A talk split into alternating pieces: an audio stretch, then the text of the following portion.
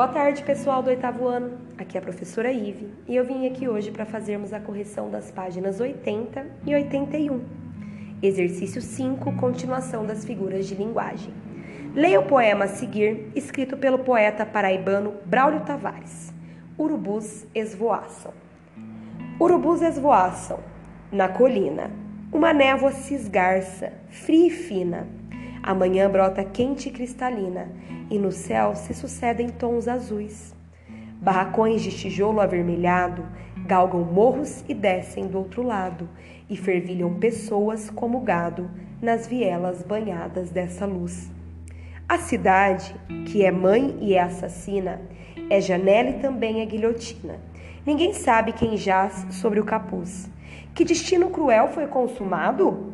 Mundo e tempo de quem foi encerrado bem ali? Esvoaçam urubus. Muito bonito esse poema. Letra A.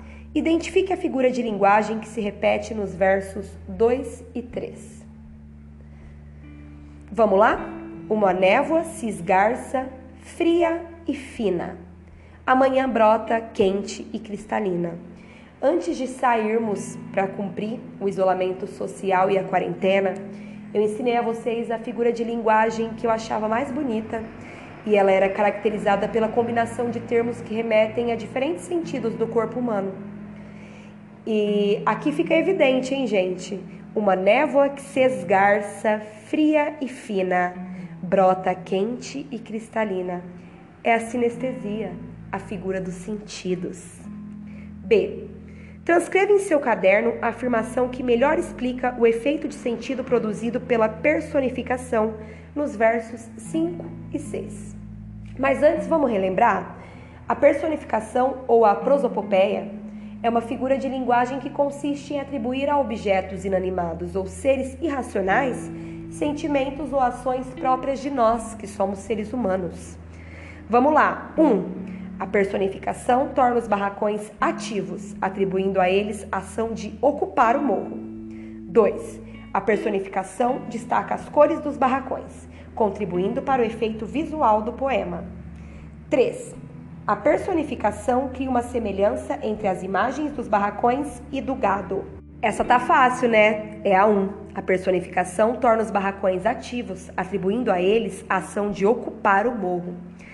C. Segundo o poema, o que aproxima os moradores dos morros e o gado? É óbvio que é a movimentação agitada, aquela maneira convulsa, né, aquele ambiente agitado. D. Releia os versos a seguir. A cidade que é mãe e é assassina, é janela e também guilhotina. Com base em quais figuras de linguagem é construída a caracterização da cidade? Explique sua resposta. Galerinha, são duas figuras de linguagem aí. É a antítese, que revela nas oposições entre mãe e assassina, porque a mãe dá vida, o assassino tira. E janela e guilhotina. A janela se abre, traz coisas novas, é, mostra coisas novas. A guilhotina se fecha, acaba com tudo, já que é um instrumento feito para matar, né? E a metáfora também, já que essas palavras foram usadas para estabelecer uma comparação implícita. E veja a seguir o verbete esvoaçar. Verbo 1. Um, movimentar asas para erguer voo, adejar, esvoejar. Efetuar voos curtos ou em círculos. 3. Deixar de estar presente, desaparecer. 4. Agitar-se ao vento, volver-se, ondular-se. E 5. Agitar-se, inquietar-se. Qual das acepções parece explicar melhor o sentido do verbo no último verso? Por quê? Pessoal, é a segunda acepção, já que os urubus fazem voos curtos em círculos, principalmente quando há carniça para se alimentar, e o poema menciona a morte de uma pessoa. F.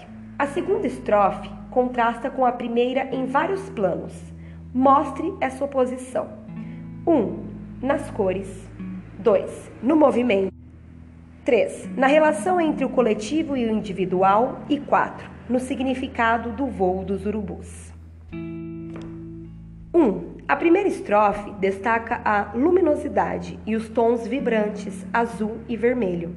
A segunda não menciona as cores. 2. A primeira revela a agitação das pessoas que saem das vielas. A segunda destaca a imobilidade do anônimo morto. 3. A primeira estrofe mostra a rotina do conjunto de moradores. A segunda, a condição singular de uma pessoa morta. E na quarta e última, a primeira estrofe, os urubus aparecem estar dispersando com o início da manhã e na última estão sobrevoando o cadáver. A G é uma resposta pessoal, mas eu vou sugerir a vocês uma ideia, ok? G. Qual você acha que é a crítica feita nesse poema? Pessoal, é a crítica contra a violência. A nossa correção fica por aqui. Até a próxima.